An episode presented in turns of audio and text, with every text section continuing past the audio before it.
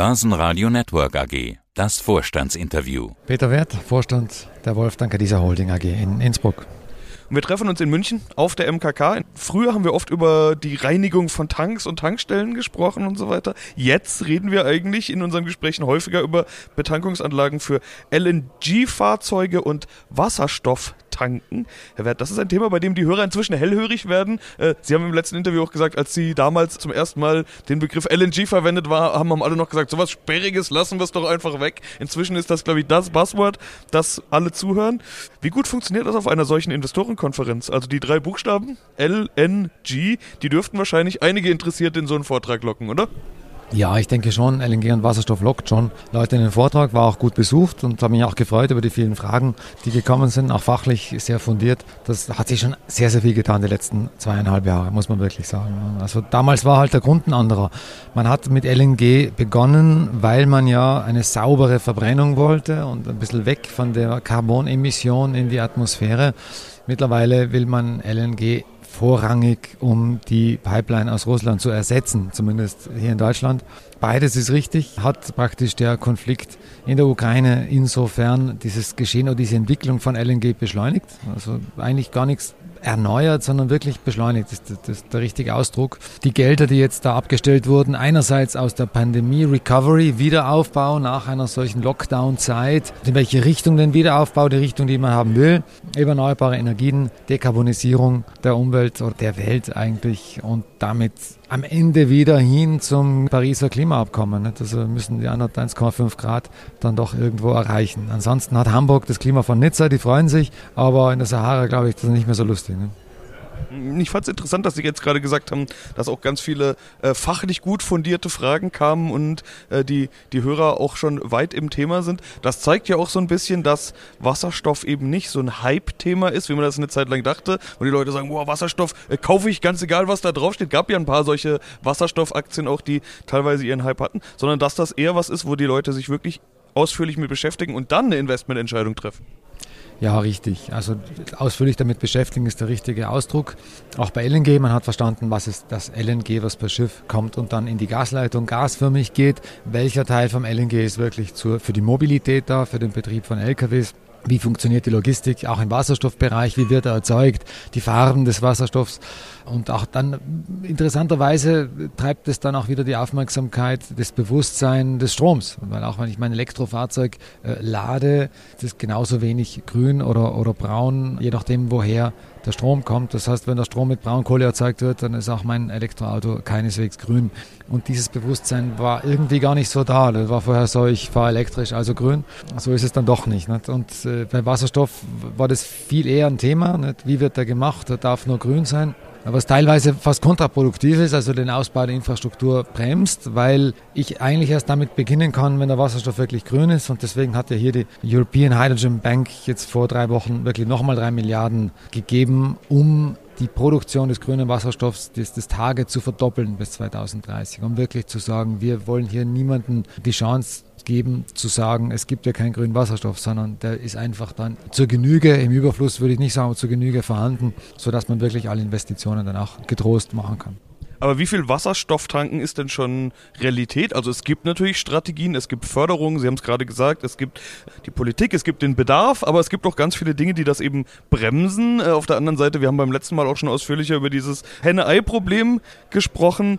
Wie viel Wasserstofftanken ist schon Realität? Naja, ich würde sagen, wenn wir unsere Pipeline sehen an Anfragen und auch die Ausschreibungen sehen, die jetzt veröffentlicht werden, Gerade Italien, äh, Anfang dieser Woche hat das Infrastrukturministerium eine Ausschreibung ausgegeben für 233 Millionen verlorenen Zuschuss für den Bau von Wasserstofftankstellen. Da kann man sich jetzt bewerben und in vier Wochen ist die Ausschreibung zu Ende. Ist sehr kurzfristig, 30 Tage ist für sowas unglaublich wenig Zeit. Die Förderung ist 50 Prozent verlorener Zuschuss. Das heißt, wir erwarten dann im nächsten Jahr nur in Italien in der Betankungsinfrastruktur ein Investmentvolumen von 466 Millionen nur aus dieser Ausschreibung zum Beispiel. Wenn es in jedem Land so geht, geht, dann wird das jetzt sehr, sehr schnell gehen.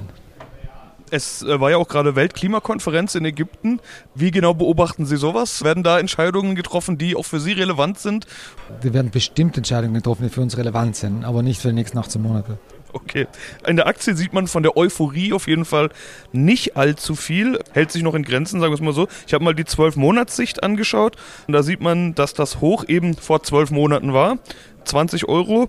Kurz vorher waren sie noch höher, wenn man ein bisschen rauszoomt. Das Tief war jetzt im November 2022 unter 13,50 Euro, so sagen wir es mal. Ich habe den genauen Chart gerade nicht vorliegen. Verstehen die Anleger denn die Story nicht? Müssen sie da noch mehr erklären oder woran liegt's?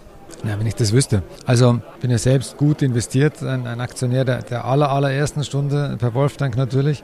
Es ist ein mittelfristiger Fall. Also wie gesagt, die Gelder sind da, die Produktion des grünen Wasserstoffs ist beschlossen und bezahlt. Die Fahrzeughersteller gibt es über 40. Die bauen die Fahrzeuge, auch der Kauf der Fahrzeuge ist finanziert. Jetzt muss man nur noch den Wasserstoff ins Fahrzeug hineinkriegen.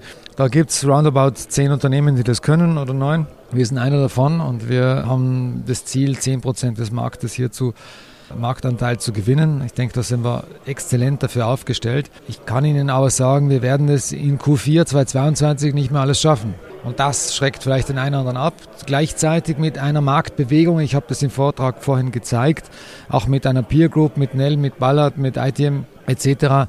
Das war eine Marktbewegung. Es sind alle von 15 bis 30 Prozent gesunken, wir um 16 Prozent. Also das ist eine Bewegung von außen, hat nicht unbedingt was mit der Firma zu tun. Gleichzeitig haben wir, und auch das börsenübergreifend, ist das Handelsvolumen insgesamt stark zurückgegangen. So, und in einer weniger liquiden Zeit ist halt auch ein kleiner Verkauf mal, wenn der vielleicht ohne Limit nach unten eingestellt wird, führt dann zu einem Kursrutsch, den sie dann schwer auffangen können, weil einfach wenig Stücke da sind. Also was ich sagen will, die Hochs, die wir hatten vor einem Jahr, da war richtig richtig Volumen dahinter. Die Tiefs, die wir jetzt haben, da ist kaum Volumen dahinter. Also das ist äh, für mich insofern nicht so schlimm. Ich weiß, was wir in der Pipeline haben. Ich kenne die Angebote, die wir gelegt haben. Ich bin überzeugt, wenn wir dort die ersten ein, zwei großen davon berichten dürfen, dass sich danach das ganz schnell wieder dreht. In einer Analysestudie habe ich auch gelesen von den enormen Wachstumstreiber, die entfaltet werden können, aber aufgrund externer Faktoren sei das eben eingehemmt. Damit zum einen natürlich die geopolitische Lage, aber die könnte ja eigentlich sogar förderlich sein. Sie haben es ja vorhin selbst gesagt, man sucht jetzt dringend den Weg. Das andere ist die Politik mit so Dingen wie Genehmigungen, behördlichen Themen. Das wissen wir, in der EU ist das alles ein Dauerthema. Wie sehr fühlen Sie sich denn gebremst? Also wie sehr sind Sie tatsächlich gehemmt? Naja, gehemmt äußere Faktoren, das sind Dinge wie aber wenn Sie heute eine LNG-Tankstelle bauen für einen Kunden, der LNG-Fahrzeuge hat und der Treibstoff kostet plötzlich siebenmal so viel, dann lässt er seine Fahrzeuge einfach mal stehen, bis der Preis wieder runtergeht. Was ja passiert ist die letzten drei Wochen, was ja auch logisch war, weil irgendwann sind die Speicher voll, dann kriegen sie nicht mehr rein und dann ist der Preis wieder unten, was gerade jetzt genau passiert. Ne? Aber sie haben halt eine Verzögerung und diese Verzögerung, die finden Sie natürlich auch in unseren Büchern wieder, weil diese Aufträge eben mal ein Jahr verschoben wurden. Das sind so externe Faktoren, wo wir sagen, na gut, das Potenzial ist eigentlich logisch, aber so schnell ist dann doch nicht gegangen, weil es muss halt immer auch äh, Umweltschutz in Ehren, sagt dann jeder, aber es muss wirtschaftlich halt auch dann auch nachhaltig sein, also auch ökonomisch, nicht nur ökologisch und das ist nicht immer noch im Gleichlauf. Aber da tut die Politik ja mittlerweile einiges dafür, auch zum Thema Wasserstoff, der hier per Elektrolyse hergestellt werden sollte. Es gibt auch andere Methoden, die wesentlich weniger kosten würden, aber halt nicht äh, salonfähig sind. Steam Reforming zum Beispiel aus, aus, aus Biogas.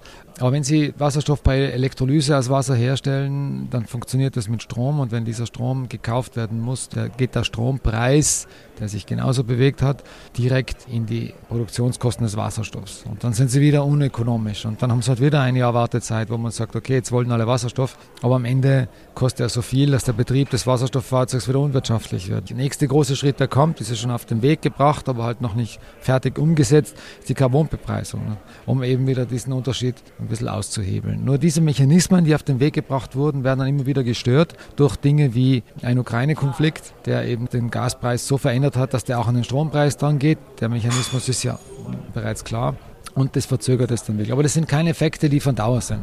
So viel wissen wir. Aber wenn dann jetzt die Aufträge sich quasi verzögern, das Auftragsbuch wird immer dicker. Sie haben es ja gerade selber gesagt, die Aufträge, die sind ja nicht weg, sondern die sind vertagt. Dann kommen neue Aufträge drauf, dann kommt aus Italien ein Auftrag, dann kommt hier ein Auftrag. Ist das Buch irgendwann zu voll? Müssen Sie irgendwann sagen, so jetzt muss ich erstmal abarbeiten? Geht das? Nein, ich denke, das Problem haben wir nicht. Wir stehen ja auf drei sehr stabilen Beinen. Das eine ist das Leben verlängern bestehender Anlagen, weil es fahren ja 270 Millionen Diesel- oder Benzinbetriebene Fahrzeuge in der EU auf der Straße heute. Und es werden auch nicht wesentlich weniger sein in den nächsten drei Jahren, fünf Jahren, zehn Jahren.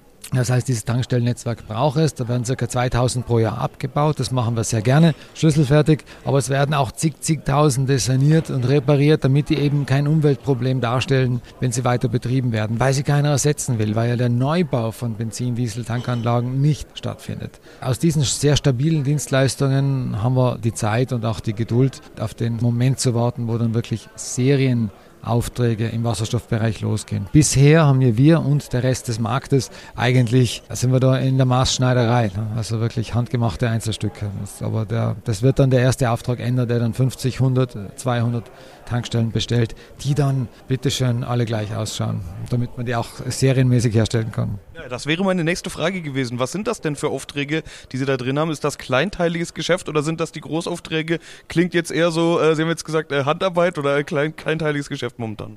Es gibt nur kleinteiliges Geschäft im Moment. Kleinteilig im Sinne von, weil Sie Münchner Verkehrsbetriebe kaufen zehn Busse und die müssen die betanken, dann haben sie eben eine Tankstelle. Und das war es dann auch. Natürlich wird das in Zukunft mehr sein, aber wenn jetzt zum Beispiel das Infrastrukturministerium Italien, wie eben Anfang dieser Woche passiert, sagt, wir wollen 50 äh, Tankstellen haben, dann sind es unter Umständen 50 gleiche, weil dann baut man einfach mal hin. Oder wenn Unternehmen wie ein Flixbus oder wie ein Amazon sagen, wir müssen hier was tun, dann machen die einen Serienansatz. Die werden nicht 50 Tankstellen bauen und jede ist anders. Also das wird so nicht sein. Und genau in diesem Umbruch, in dieser spannenden Zeit von Handarbeit hin zu industrieller Fertigung, da sind wir genau im Knick, genau genau, in, genau dort befinden wir uns gerade. Ja, dann können wir gespannt sein, wie das bei Ihnen noch weitergeht. Jetzt habe ich gesehen, nicht nur ich bin gerade auf einem Veranstaltungsmarathon, Sie machen das auch. Sie sind nicht nur auf Anlegerkonferenzen wie hier Münchner Kapitalmarktkonferenz, sondern Sie waren auch auf der Baumesse Bauma, auf der Ecomondo 2022 in Rimini, The Green Technology Expo. Das sind ja drei verschiedene Themen eigentlich. Wo ist das Interesse am größten? Bei den Investoren, der Bauwirtschaft oder im Green Technology Umfeld?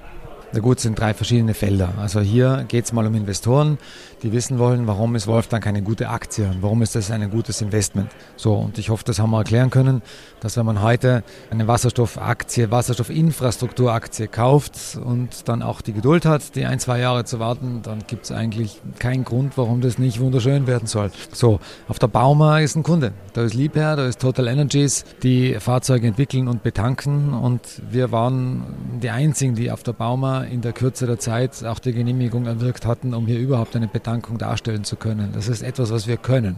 Und da sind wir einfach geholt worden, sonst wäre das Fahrzeug von Liebherr nicht gefahren. Gut, das ist das eine. Auf Ecomundo, da geht es um Bodensanierung. Das ist mit die größte Messe in Europa für die Bodensanierung. Das sind mal 120.000 Besucher, ein riesiges Messeareal in Rimini. Also gibt es nicht nur Strand, sondern äh, die Messe ist genauso groß wie der Sardinenstrand dort.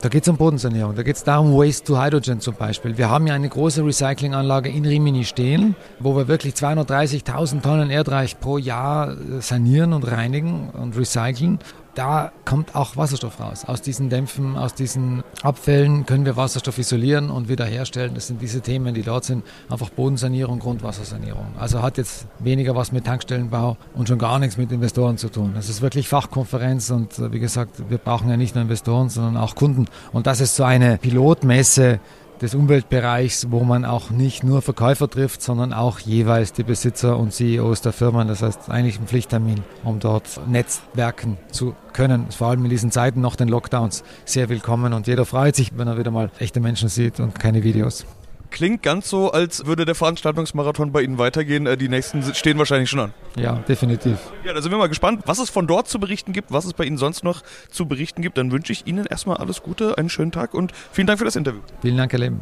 Börsenradio Network AG. Hat Ihnen dieser Podcast der Wiener Börse gefallen? Dann lassen Sie es uns doch wissen und bewerten Sie unseren Podcast mit vollen fünf Sternen. Vielen Dank und bis zum nächsten Podcast. Alles rund um Börse.